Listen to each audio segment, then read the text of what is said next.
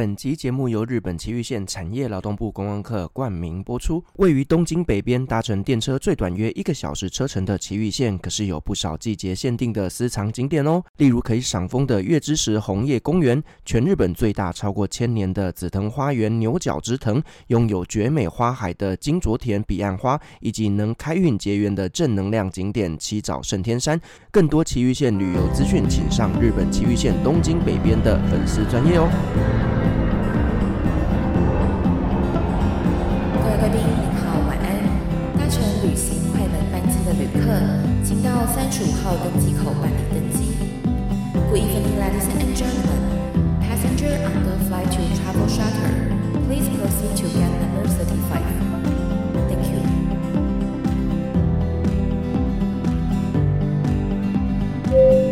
各位贵宾，我们即将起飞，请确实扣好系紧您的安全带。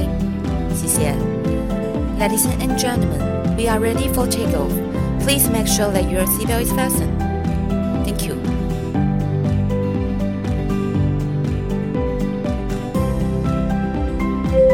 Hello，各位听众朋友，大家好，欢迎来到旅行快门，我是 Firas。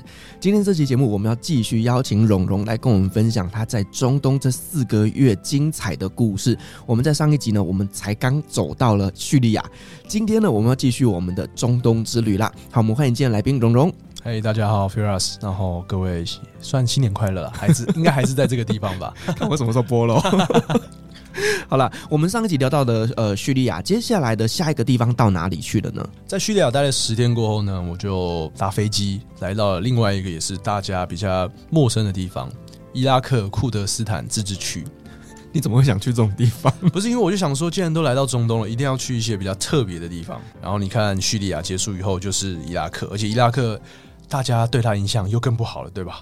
感觉那边就是战争不断呢。我觉得很特别的地方，是因为分两个部分，就是伊拉克它其实有一个库德斯坦自治区，然后另外一个就是南部的伊拉克。那这个签证的部分，就会它也分两个不同的政府，很复杂。就是比如说你要去伊拉克的话，我们中华民国护照好像进不去啊，真的哦？对，它有提供欧美国家、日本、韩国，然后中国大陆他们落地签，然后七十七块美金。那我在去的时候，也是大概四五月开始安排行程的时候，我有写信给很多旅行社，我说：“哎、我想要参加你们的团，不管是参加团，或者是可不可以请你们帮我办签证。”他就说：“哦，你是第一个来询问的中华民国台湾的人，所以你会变成说他们不知道怎么办。有人跟我说五百块美金办下来，然后大概要三个月；有人跟我说哦办不出来；有人跟我说就是哦你直接到机场就 OK 了。嗯，各式各样不同的说法。我想说后来好，那我不去南部的伊拉克，不去巴格达，然后不去巴比伦，这是我最想去的地方。哇！空中花园，没错，超级想要去那个空中花园那个遗迹的，那没办法去不了，因为资讯没有人去过，那我就只能把念头改到了库德斯坦自治区。那库德斯坦自治区的话，那个签证。我在查询的时候有中文的相关资讯，有个台湾人在二零一九年的时候有去到，他说唯一的方式就是你直接写信给他们库德斯坦自治区驻比利时布鲁塞尔的办公室，你直接写信过去，他会告诉你要多少钱啊，怎么样后续的方式这样子。那我就写信了，我大概是五月底的时候写，我到七月中的时候才收到回信，我以为他们忘记了，嗯，然后收到的时候他就说哦，你要办签的话，OK 啊，反正就是护照影本，然后直接寄八十块欧元，反正就寄那个快递，然后直接寄到比利时这样，帮我寄出去以后。我就等了一个多月才拿到库德斯坦自治区的签证，所以耗时大概将近三个月，真的是不好拿哎。对，而且你还还会不知道你到底有没有把东西寄到。嗯，对。后来我现在有直接加他的 WhatsApp 了，所以下次台湾人要办的话，可以直接透过你得到。你可以来问我，对对，我们就可以告诉你要怎么办是最快的这样子。是，那我们大家对于这个地方其实是非常非常陌生的啦。嗯、那你可不可以稍微跟我们介绍一下这个地方呢？它的首都是巴格达，对。那北部的话就是 Erbil。它这个 Erbil 的话，其实很特别。它在一九九零年代之后，其实算是一个被美国政府扶植的一个政府，所以那边的话非常的先进。那跟我们想象说要打仗什么地方的话，有啦，打仗的话在南部可能巴格达那边会有，但是你在北部的话是完全看不到的。啊算是一个美军控制的地方，美军基地在那边，所以它的治安是完全没有问题的。对，那到了那边的话，其实我就觉得旅游起来的话，能看的地方没有想象中的这么多。而且他从机场一出来，呃，就很蛮麻烦的，就是他没有什么任何的接驳车，你就只能搭计程车，然后计程车可能就是三四十块美金起跳，这么贵啊！然后路程的话，可能就十五二十分钟就可以到市区。当然，其实它是一个环状线的一个发散的城市，然后最重要的话就是城堡。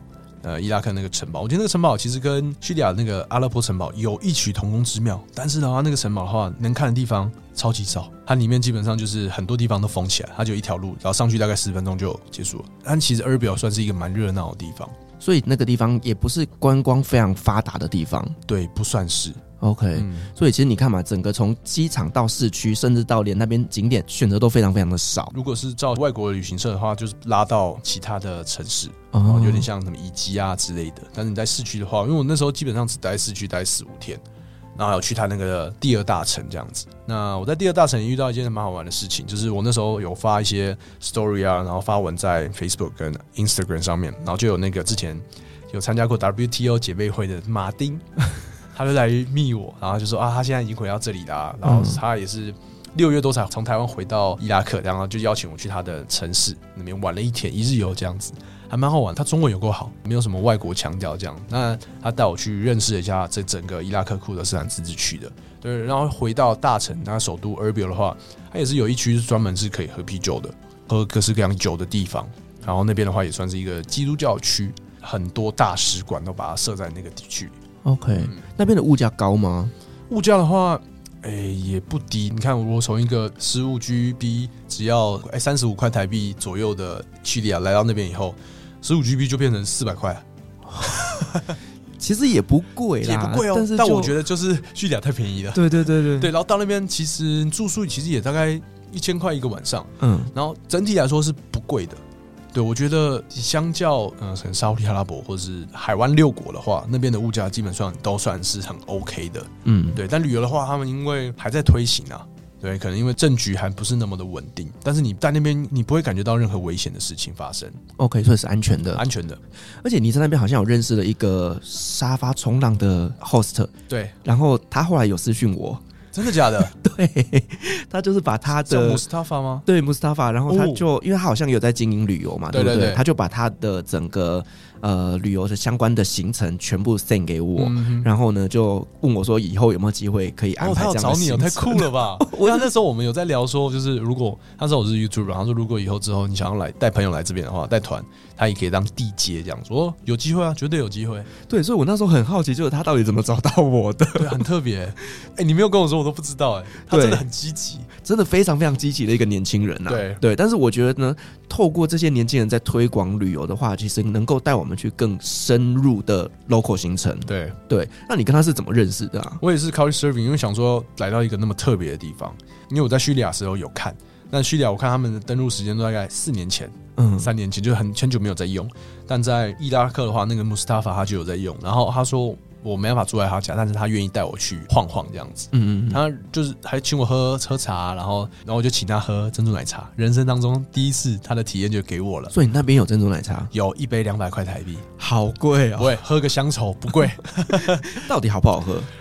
嗯，一般般啦。OK，对，你要跟台湾的这些手游王国有没有比？是完全没办法。当然，原物料也可能有不一样。对啊，对啊，对啊。但还 OK，还 OK。嗯嗯，但我后来离开了呃伊拉克以后，才发现，哎、欸，叙利亚阿勒颇其实也有珍珠奶茶可以喝。哦，真的哦。但是我是离开之后才看到的。好，我下次去之前，来帮我喝一杯，再麻烦你给我这些资讯。没问题，帮我喝一杯就好。好，那你从这个伊拉克离开之后，下一站就去科威特嘛？对，对，就飞到了科威特。对，那因为其实我们大家对于伊拉克跟科威特的认识，就是呢以前的两伊战争。对对，然后呢，科威特就从这场战争当中就独立出来了。嗯。那有一点点像是以前他们是同一个国家，可是科威特就是类似像台北市的一个概念，因为所有的石油全部都是往他那边流。没错。所以呢，就是台北市独立的概念。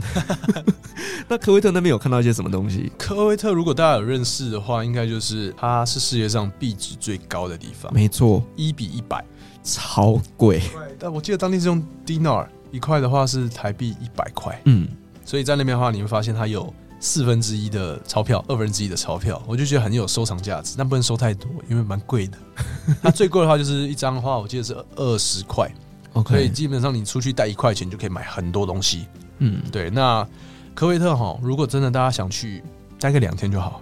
为什么？因为它可以看的东西又更少。因为你如果想要进去科威特很麻烦，你只有拿商务签的机会。可是台湾在那边不是有办事处吗？对啊，但是他们都只发商务签，不给发 e visa 或不给发旅游签。哦，是这个国家的规定吗？没有，我觉得我的认识是因为他们只有石油，他们有钱到不需要开发旅游，那就跟以前的沙乌地是一样的啊。对对，基本上就是异曲同工之妙。而且科威特又比较小，嗯，对，只是真的太小了，所以我们在那边待到第三天的时候都不知道去哪里。而且我那时候看你的直播，好像就是一些 shopping mall 啊。对啊，最他们最大的乐趣就是去逛 shopping mall。嗯，它有那个什么 Avenue Mall，算是在整个中东第二大的吧。那进去真的是，我们看到的是另外一个有点像另外一个小城市的感觉。它那个 mall 里面的规划，然后挑高，然后再加上那一排，哦，真的很漂亮。对，反正就是一个很有钱很有钱的海湾国家啦。对，那这些海湾国家，其实我说实话，真心觉得没有差太多。我认同，我必须要认同这句话。对，但你看我们刚刚在讲那个 Avenue Mall 的话，它其实也是一个景点哦。哦，如果你去的话，你一定会去那里，因为它真的没有什么地方去，然后外面外面又很热，外面又快快四十度，在里面的话就可以待一整天。嗯，然后有电影院啊，然后吃饭啊，逛街这样子，我们就在里面待了大概六七个小时。对，因为其实呢，在台湾早期有一些留学生，他们是拿到科威特大学的奖学金去那边学习阿拉伯文的，所以呢，我身边有蛮多人是在那边待过的。我曾经我就问过说，哎，那我可以邀请你来上节目吗？他就问我说，那要聊什么？我说聊科威特啊。然后我说，呃，我可能只能讲十分钟。对，就因为他们那边真的，嗯，你要说不开放，其实也还好，但就是真的旅游资源相对比较少。对，所以就是嗯。大家比较陌生的一个国家，对，而且办签证很特别，就是拿到商务签以后，你进去，它应该是唯一一个你是要现场领一张纸签证的那个，对，然后要透过四星级以上的饭店办签证，嗯，就是手续很麻烦很多啦，是，所以呢，大家能够透过蓉蓉到时候的影片来认识这一个大家比较不知道的国家，就真的科威特可以看我的影片就 OK 了。好了，那我们从科威特离开之后，下一个去哪里？就来到了沙乌地阿拉伯，感觉又是一个。很无聊的国家哦，我那时候是从先到达曼，OK，东岸对东边的城市，然后哇，真的无聊，而且在那边很贵。我说很贵的原因是因为你在那边只能用 Careem，对，就如果你没有开车的话，基本上当地是没有任何的大众交通运输工具，因为他们不需要。对，每个人都有车啊。对，然后套一句当地人说的一句话：“穷人才走路。”对对，穷人才走路。对，所以其实，在沙乌地那个地方，他们就是在。二零一九年以前嘛，我不是很确定那个世界的年份啊，反正就是在以前是完全没有开放观光的。是这个新的王族他上来之后呢，他们做一系列改革，开始开放女生可以不用由男性的亲友带入就可以进去沙乌地，所以呢，慢慢的他才揭开了这个神秘的面纱。真的是很神秘。但是我要说实话哦，就是因为他从来没有去规划过他的观光旅游资源，所以其实那边真的能去的地方也不多。对，如果大家只注意到可能这半年来的新闻嘛，他们要达到一个很酷很酷的一个城市，在 Neom 那边就是一条非常非常长的一个建筑物，然后在里面有各式各样的设施，然后在二零三零年要建好。那我问当地人说啊，剩七年他们盖得好吗？他说哦，那边像是跟废墟一样，还在努力的建设当中。就跟吉达这个城市本来要盖一个全世界最高的大楼，到现在呢，可能只盖到一半，然后就停止了。哎，我是没看到有任何的东西啊。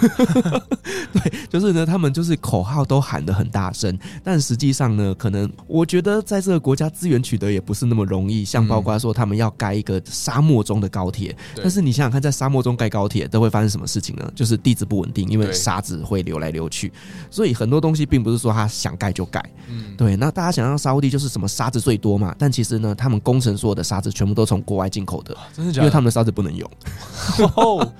哇哦，对，Oh my God！所以沙乌地是全世界最大的砂石进口国，很难想象，对不对？现在有点被愣住了。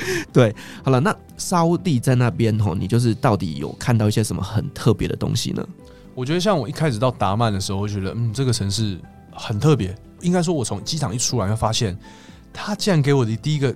感觉是有点像美国的那种郊区哦，因为很大很大，你会发现一区一区像那种有没有？如果你在美国，它住宅区外面你要开一段路才会发现一个，像有点像那种一间一间店，然后可能卖食物啊，然后 supermarket 在那边。然后一到达曼，第一件事情就是吃 Al-Baik 啊，Al-Baik 啊，这个是如果我吃过真认真好吃的炸鸡。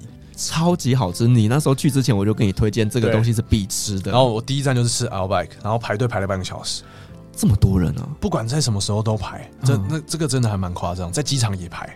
对，然后离开沙乌地阿拉伯的时候也排，那时候在世界杯的时候要排一个半小时，在 卡达。卡达也有，对，现在也有了。哦，对，然后它还是以餐车的模式去进行，然后反正 L Bike 它是咬下去，我觉得它有个很非常特殊的新香料的味道，嗯，而且这个味道是很容易入喉的，就台湾人一定会喜欢。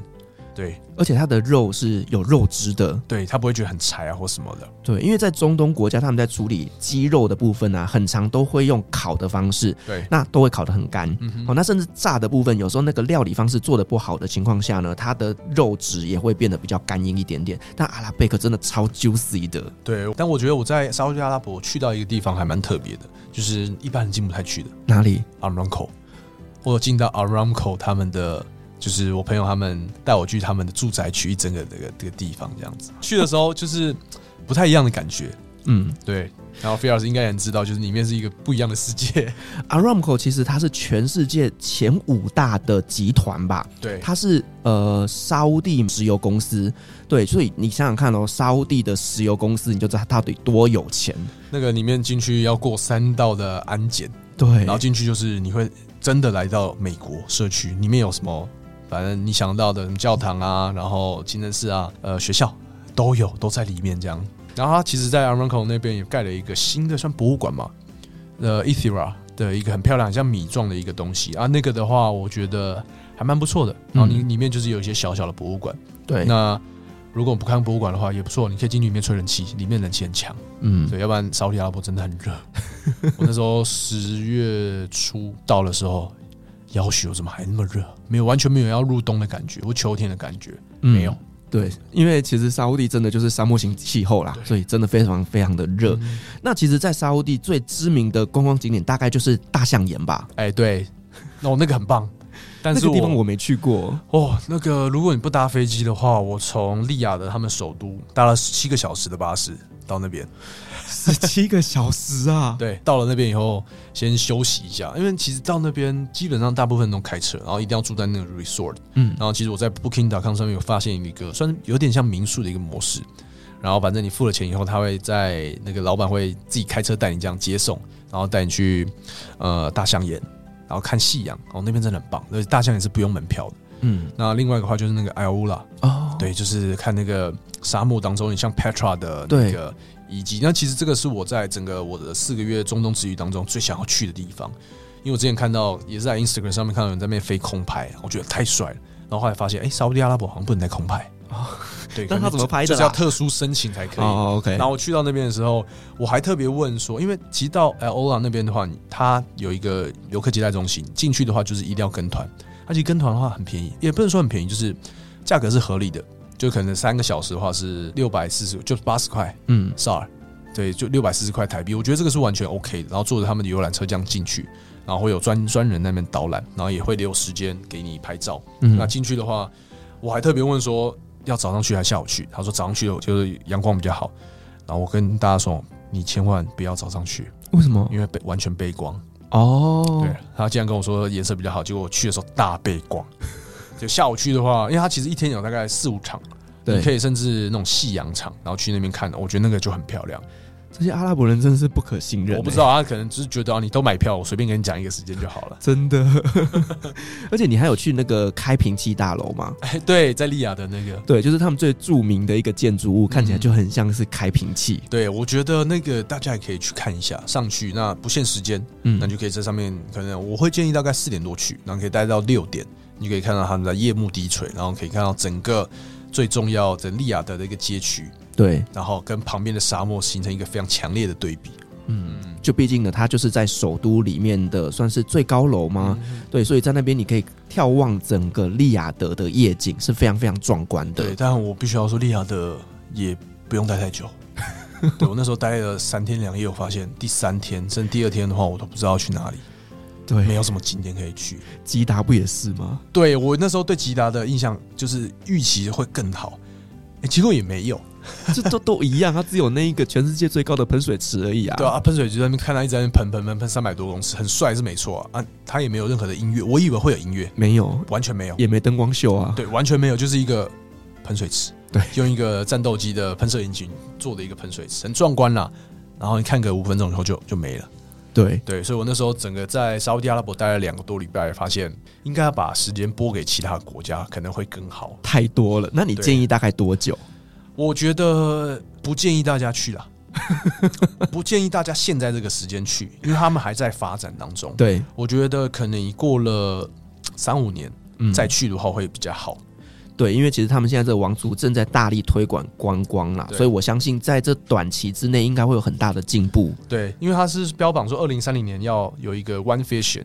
嗯、One Vision 就是要把它变成一个很不一样的地方，所以现在还有大概七年时间。好了，那就敬请期待啦。所以我觉得在接近那个时间，可能二零二八、二九的时候，它可能在赶工当中，你可以看到更多不同的东西。嗯，但利亚的有一个很突很特别的地方，就是那个一个很大的一个园区，然后我们就就很像那种美国曼哈顿 Times Square 那种感觉，那边还不错，嗯、但是太远了，你搭再到那边搭电车可能要来回一千块，到那边就真的不管到，就是一直花。Careem 就是当地的检测，就是你你要去哪里就只能叫车叫车这样。嗯，那你在那边拍照有发现那种很紧张的感觉吗？哎、欸，其实还好哎。哦，真的、哦。就是虽然他们就是穿阿巴亚的人很女生很多，但是我只有在那个喷泉那边，然后我就在那边拍照，就是用广角这样拍，然后拍那个呃附近的路人，然后就有一个爸爸就说：“哎、欸，把你的相机收起来，不要拍到我。”然后我就其实就有跟人讲说。我只是拍景，我没有拍到你跟你的家人。他说我不管，你就是不要拍，不要把镜头对着我们这样子。嗯嗯，但其实其我就只遇到遇到这个有人跟我反映，那其他也也没有，因为其实他们自己看到镜头，他们会躲。对对，他们会先一看到远远看到你，他就知道你观光客要可能要拍照，他就会先躲开这样子。对，因为沙乌地人真的很不喜欢被拍照，对他们真的很很排斥啊。对，所以这个就是呢，在拍照之前就是要稍微留意一下，然后尽量不要去拍到人。对，好，那我们从沙乌地离开之后，你下一站要去哪？就是我从达曼那边的话，待了三四天，先到巴林。嗯，哎，沙乌地的后花园。对，开车过去大概一两个小时就可以去那边喝酒了。对，可以喝酒、吃猪肉，甚至还有红灯区。对，对，就是很很多人就是。会觉得巴黎它怎么会一个那么特别的地方？但它壁纸也是数一数二大的，它也是应该是第二还第三名吧？对，就一比八十三还八十四。嗯，对我那我到那边的话，也待个四天三夜，然后好好的补充一下酒精，然后再回到沙乌地阿拉伯这样子。因为其实巴黎那边好像也没什么观光景点，对不对？对，你说要看的话，城堡，嗯，然后海边，再来是它的旧城区，对，好像就没了。就差不多那些东西。对，有人会有人会去看那个啊，就是他们所谓的就第一棵树，有没有？或者是第一口井，就是在四五零年代他们在波斯湾那边发现的第一口油井，就是在巴林。但是那边呢，嗯、你不开车也到不了。哦，对，然后甚至如果大家是那 F1 车迷的话，他那个巴林国际赛车场，它也不在市区。嗯，所以通常在市区的话，你在移动的话，用走的其实基本上都可以到。对，因为它真的也小小的，对，它就是真的非常非常小的一个地方。嗯、但巴林的话，我对它的印象就是还不错，反正有酒喝，有啤酒可以喝，然后我觉得这样就很蛮不错的。然后很多菲律宾餐厅。哦，对，那边菲律宾人非常的多，对，所以我到那边有种回，他们觉得看我很亲切，因为那时候晒得很黑，对，一进去就跟我就跟我讲那个西班牙文、菲律宾话，讲我说哦没有，我是台湾来的，嗯，甚至我知道。到后后续几个国家，他们说：“哎、欸，你从菲律宾来吗？”我说：“没有，台湾的。”哦，很近的，很近这样子。对，因为我之前在埃及的时候也是啊，就玩了两个礼拜之后，就瞬间从就是日本变成菲律宾，嗯、就是那个皮肤啊会瞬间变黑。真的。好，那你从巴林离开之后，下一站就去哪？就是回到沙乌地阿拉伯，然后待完，从吉达就直接飞到了阿曼。哦，我很推荐阿曼，我超爱的耶。我觉得这个地方非常适合自驾。因为它人不多，嗯、对，那路况的品质开起来也非常的好，然后还有很多呃历史的东西有，那也有很多，因为在沙乌地阿拉伯它是那边那一带算是最古老的地址，所以它有很多像是可能呃洞穴探险，然后甚至那种河谷，然后我就觉得这个地方我那时候只待了三天，太短了，嗯，认真太短了，还有很多地方没有去到。对，因为阿曼那边的大众交通工具并不是这么的方便的。嗯，那你说以计程车来讲的话，它点与点之间距离又很远，真的。所以呢，呃，真的比较适合的方式就是租车自驾啦。对对，而且在那边，它跟传统阿拉伯在穿着上、在饮食上，其实也有很大很大的不一样。对，包括他们穿的袍子啊，他们还会有配弯刀。哦，对，然后他们吃的东西跟烧地也不太一样，所以呢，那个地方其实是一个很不一样的阿拉伯国家。对，所以像到我那边的话，到他们的首都马可什，我就先去买了一套他们的白袍。有，我有看到。白袍，再加上他们那个帽子，因为阿曼他们特最特别是他们是有那个呃，就是伊旦那个帽子，对，然后这样一套才五百多块，嗯，然后我跟你说，我穿过白袍以后回不去了，太凉了，太舒服了，尤其是如果像我那时候要搭长途呃长途车从呃首都到呃萨拉兰这个地方，大概十四个小时，然后我就穿白袍上车，就是自带棉被的概念，车上也不会冷，然后很舒服，嗯、对，而且。你在穿着身白袍这样走在路上，他们就会对你哎、欸、有点多看几眼，都觉得哎、欸、这个外国人怎么要穿这个东西，然后背着一个包包，拿着摄影机这样子，那想着你 cosplay 吗？有有点像，所以我就把就是把那套带回台湾以后，哦，那个真的还蛮舒服的。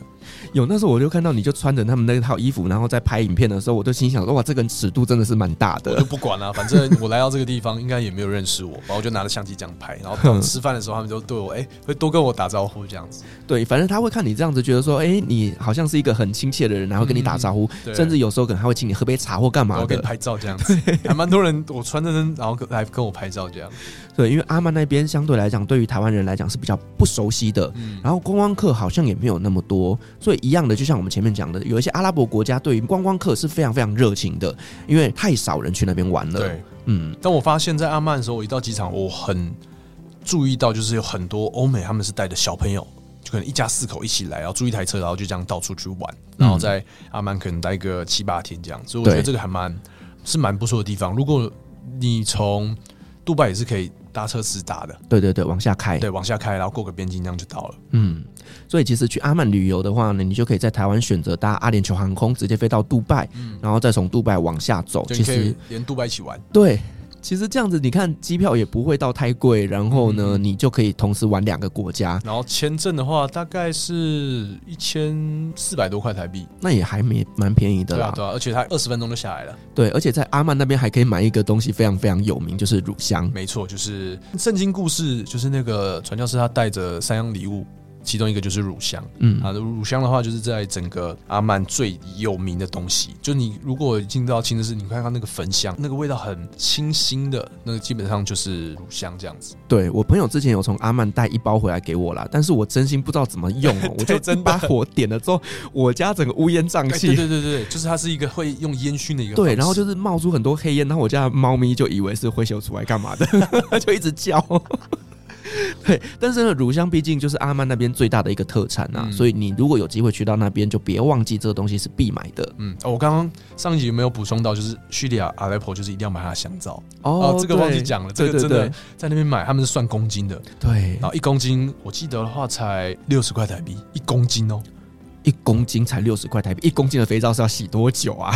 但台湾可能两百公克就要两三百块。对，没错，因为呢，全世界第一颗肥皂就是阿勒颇的那个古皂，所以其实非常非常推荐。多带了一颗，就舍不得用。我家有一箱，而且我那是放十年以上的，呃，那个是成品，对，这个真的是成年的宝物这样。对，而且你刚刚讲到叙利亚，我突然想到，你在叙利亚那边是不是每天都要扛着钱袋？哦，对，我觉得在这趟的旅程当中。在某几个国家，像是伊朗，你要带蛮多的钱，但它币值比较大，就可能上上百万出门，那是一个百万富翁的概念。但你到了叙利亚以后，它有些东西可能你买一个沙威玛，可能就是四块美金，大概是一万三千多块。但是那边的话，它最大的币值就是五千，那没有很大，但五千其实很少见，他们最常用的是一千跟两千，嗯，还有五百。所以，我就是每次出门都要带一个黑色塑胶袋，里面全部都是钱，然后一叠一叠的，就一叠这样子。如果你买一些东西的话，有一些民生用品店，它其实会有数钞机，自备数钞机这样子。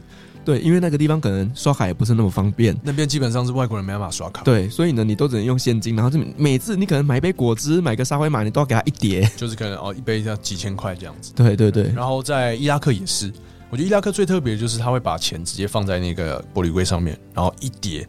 就你真的看到那种电影当中，可能五十万、千元大钞那样一叠直接放在桌上，然后你要换钱就直接这样换。嗯、我觉得这个是最特别。然后我在那边也有发现新台币五十块哦，然后他卖七十五块，所以大家知道要干嘛了吗？带台币过去卖。对，带五十块台币过去卖。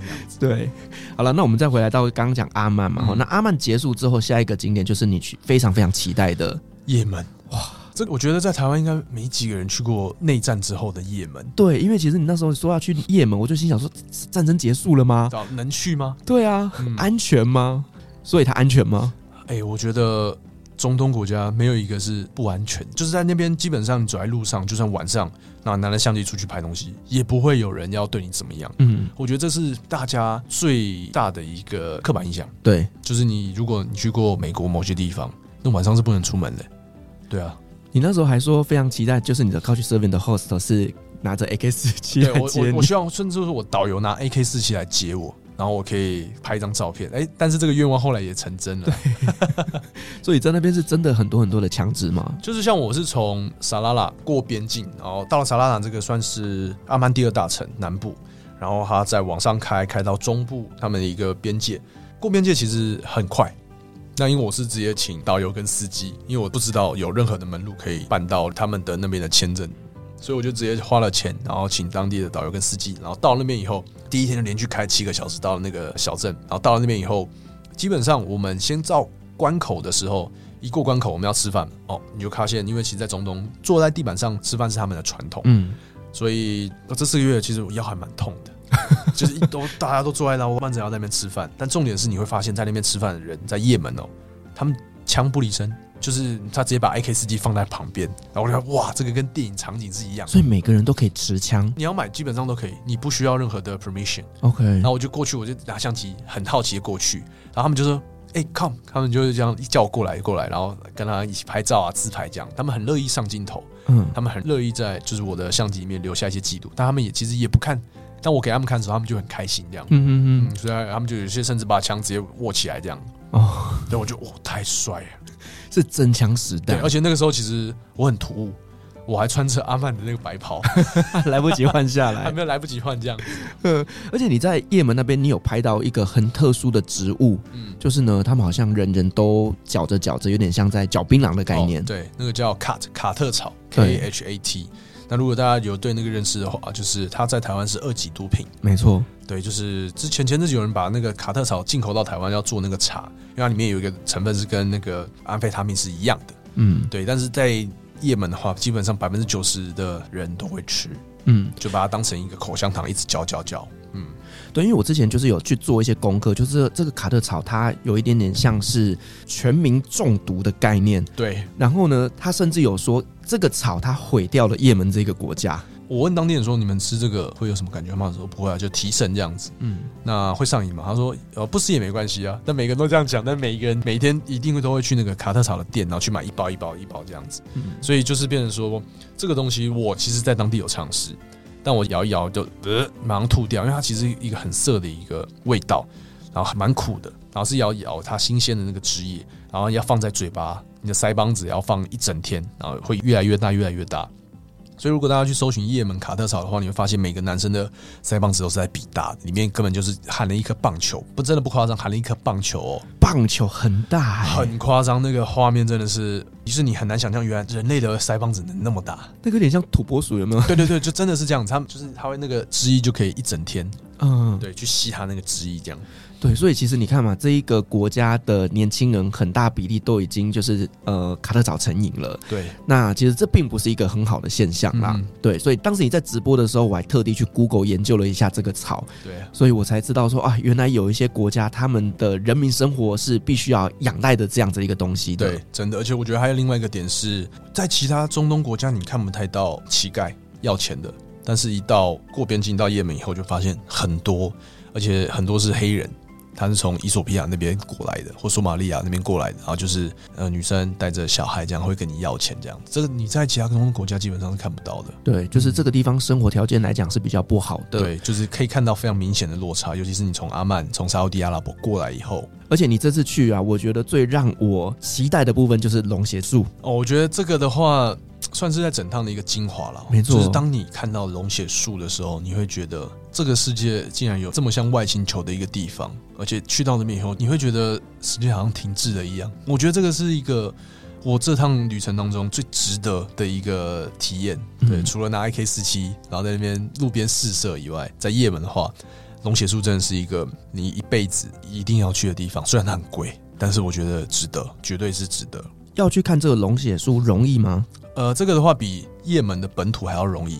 就是你如果真的要从台湾出发的话，你要怎么飞？就飞到阿布达比，再从阿布达比直飞到 Socotra Island，这样就好了。哦，直接就飞到它每个礼拜一、礼拜二有一班飞机直飞的，嗯、对，它是就是你要在那边待七天哦，一个礼拜一班，对，就是至少要七天，嗯，对，然后在那边的话，我觉得也门跟叙利亚它刚好就是一个反差，也门有稳定的供电，但它没有网络，对，但是叙利亚就是有稳定的网络，但是没有供电。对，有一好没两好，你知道吗？对，我那时候看你就是在龙血树那一边的时候，就说不好意思要跟大家与世隔绝一阵子喽。对，就是可以找到我，但是我可能两三天后才会回这样子。嗯，而且在夜门，我觉得最特别的是 iPhone 它是没办法使用当地的网络的，Android 可以。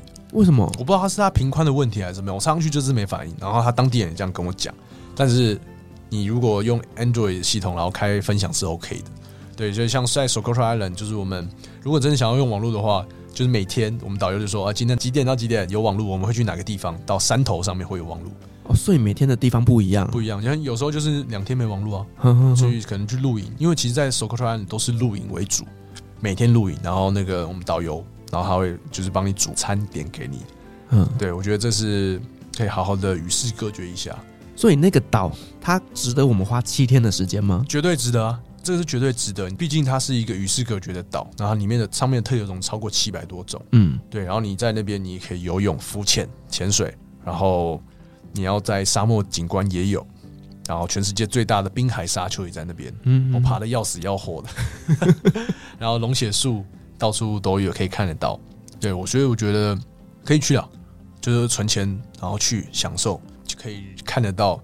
感觉出国不止出国，来到另外一个星球的感觉，对，到外星球度假的感觉。就是我觉得你可能在其他地方没有办法可以看到这样的景观，全世界独一无二的龙血树就在那里，Socotra Island 啊！我真的超级期待你的这支影片的。对我，我觉得算是这趟的精华当中，所以我现在的那个待机荧幕也是，哎，真的森林，对，真的很夸张的一个地方，非常非常漂亮的景色。对，嗯。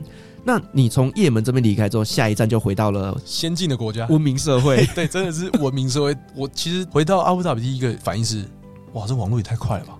有网络会让我觉得很不自在，因为资讯接收太快了。嗯，对。然后反正之后就是在呃杜拜啊，然后来到了站是在整个四个月的旅程当中的卫生。嗯，就是前面辛苦了，后面就是好好的回到文明社会这样。对，就是呢，去到了阿布达比、杜拜，然后最后一站是在卡达嘛，对不对？对对，所以你在阿布达比跟杜拜那边，你做了一些什么活动呢？我觉得杜拜的话，你就是看一下到底中东有多有钱，对，高楼大厦，然后再来就是你看我在那边玩那个高空跳伞，对，很贵，但是很值得。多贵？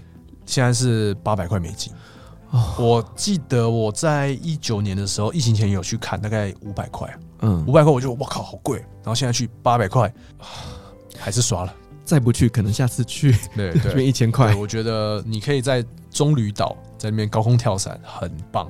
对，我其实那时候看你的这整个的影片的时候，我都觉得哇天哪，对，这个一定要去做一次的。对，而且你要说很恐怖吗？我觉得还好。我觉得相较于高空弹跳。蹦极跳还比较恐怖，毕竟高空跳伞你下来，你就算没有穿降落伞，你到地面也要大概一分多钟、两分多钟。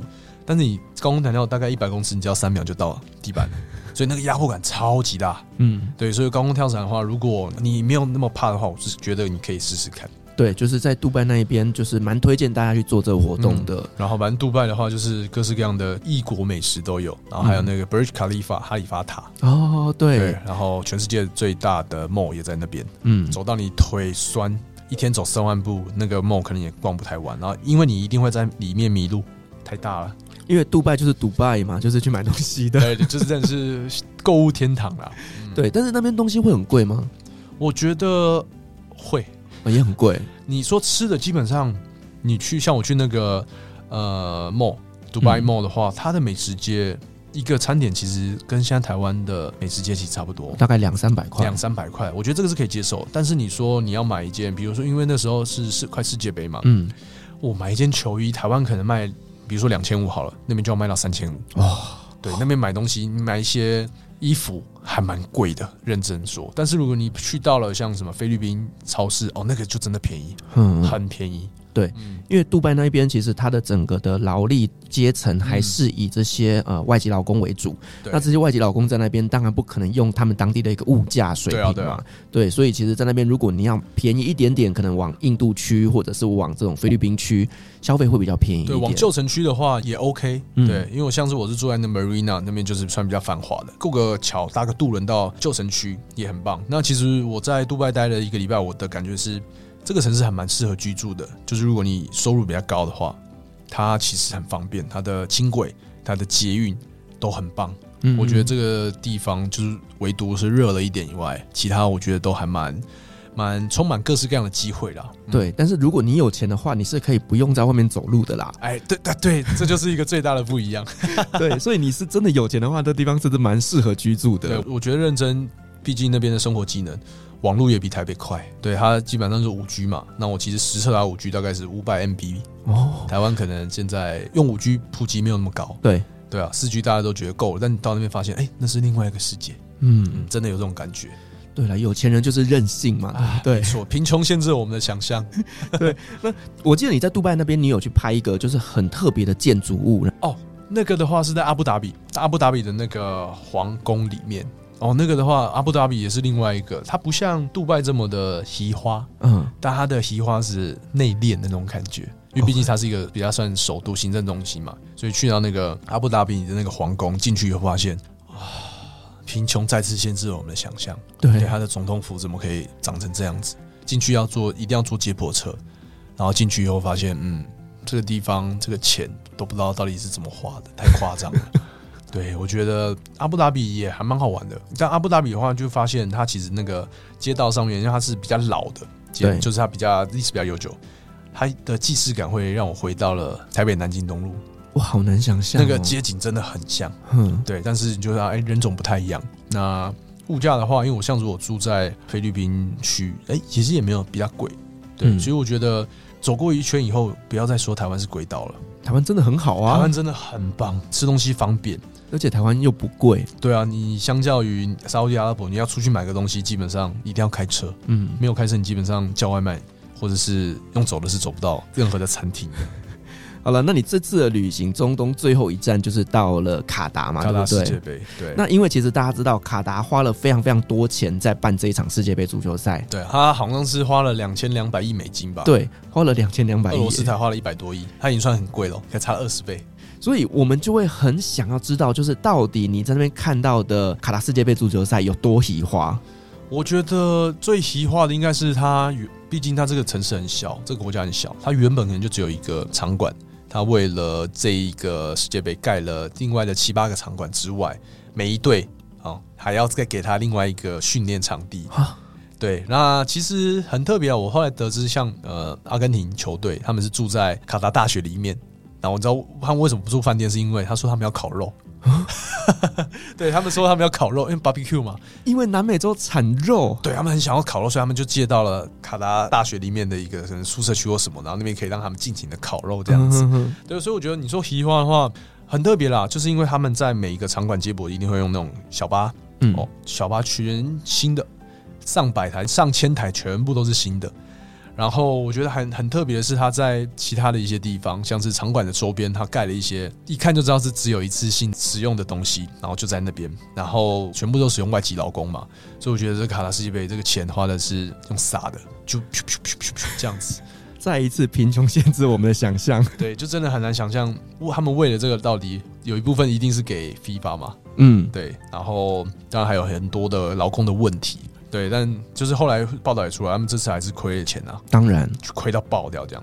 对，因为其实大家在这一次的卡达世界杯足球赛当中，有看到很多很多的争议性的问题，对，包含像是这个呃人权问题啊、嗯，或者是说两性平等的问题等等的。但是其实我要说实话，就是在卡达他争取到世界杯足球赛之后，其实这个问题是早就该被预期到的，嗯、因为中东国家它确实所有的劳力都是必须要靠进口的。对啊，好，那再来就是前阵子也闹很大，就是禁酒令嘛，啊。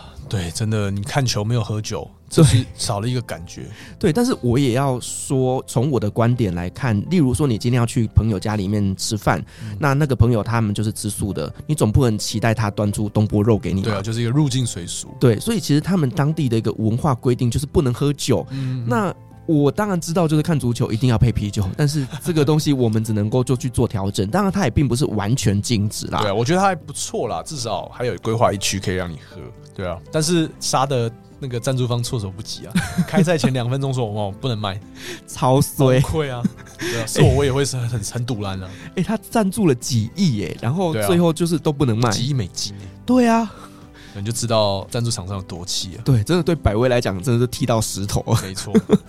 那其实因为卡达为了要迎接来自全世界这么多的观光客，他们在住宿部分也做了很多很多的新的建设嘛，哈、嗯，包含像你要去开箱那个算是宿舍吗？球迷村哦，球迷村，对，很不怎么样，一个晚上两百块美金的球迷村。对，我那时候看的就心想说，这跟我以前住的公寮没有两样啊。对，而且他们还有另外一个是移工宿舍哦，哦，还有再更便宜一点，八十四还八十五块美金的，但是那个就很远，嗯，对，离市区二十几公里这样子。OK，所以它的整个住宿的状况是都差不多的吗？没有，你要住很好，当然是有啊，你可以住那种 villa。OK，那你也可以住我最想要住，但是当时候犹豫的游轮饭店啊，唉，下次请早。没有，下次不只要请早，下次口袋要存满一点。对对对，就看到了就快点把它刷下去，这样。对，因为世界杯足球赛这段期间呢，其实我看到很多台湾人都有去那边做一些开箱。对，然后呢，其实你当时也有紧急做了几支影片，让我们批判一下。哦，对啊，就是有时效性。对对对，所以其实当时我就很有那种参与感，再加上其实这一次我几乎跟了三分之一以上的球赛吧。对，所以其实我就觉得说，这一次的世界杯足球赛，我好像是最投入的一次哎、欸。我觉得下一届的话，二零二六会在美国、嗯，墨西哥跟加拿大。我觉得那个应该算是离我们最靠近嘛，或者最亲近的一场。就撇除到二零零二年的日韩嘛，对。那接下来应该就是大家都会可以去的美国了。所以你也准备好要去喽？我在想，反正三年后的事情还蛮说不定的嘛。对，我觉得我会想要做一个比较好玩，可能就是。在当地买一台 RV 露营车，然后开着 RV，然后到处去看比赛，这样。美国公路之旅，你到时候应该是要直接开团，我跟你讲。我觉得这应该也是有搞头的。对，就是让粉丝跟着你一起去露营，然后看世界杯足球赛。我觉得应该，反正下一届是可以尽情的喝酒了。对，因为下一届它相对来讲是完全解禁、开放的一个国家所举办的，所以我们也很期待，就是下一次的世界杯足球赛有什么样新花样出来。没错，哇，我觉得今天真的很高兴邀请龙龙来跟我们分享了整整两集的中东之旅。将近两个小时，non stop。对，而且我觉得真的对我来讲，很多国家是我从来没有去过的，嗯、然后甚至像好叙利亚，是我真的很想很想再回去。所以你这一次的开箱，真的是让我重温了以前我在中东留学的这一段时间的故事。所以我今天来录音之前，我超级超级期待，我还把你之前上的影片每一支我都再重新看一遍。而且必须要说，叙利亚的影片大概会有六七部，就是到时候可能一整个月全部都在看叙利亚的影片，哇，让你。知道这个国家到底是在战后它的一些生活，然后还有一些风土民情到底是怎么样，所以各位敬请期待。对，就是想要 follow 龙龙相关的中东影片的话呢，赶快去他的 YouTube 频道订阅分享，然后呢每一集都跟紧跟好，因为呢我也会跟着你们一起来期待接下来的每一支影片。好，我们再一次感谢龙龙今天精彩的分享，同时也感谢所有听众今天的陪伴。如果您喜欢我们的节目的话呢，别忘记给我们五星好评加分享。另外呢，我们在 FB 设有旅行快门后期室的社团，针对今天这期节目，你有任何想分享的，都可以在上面留言，所有的留言都是我亲自回复哦。旅行快门，我们下期再见，拜拜，拜拜。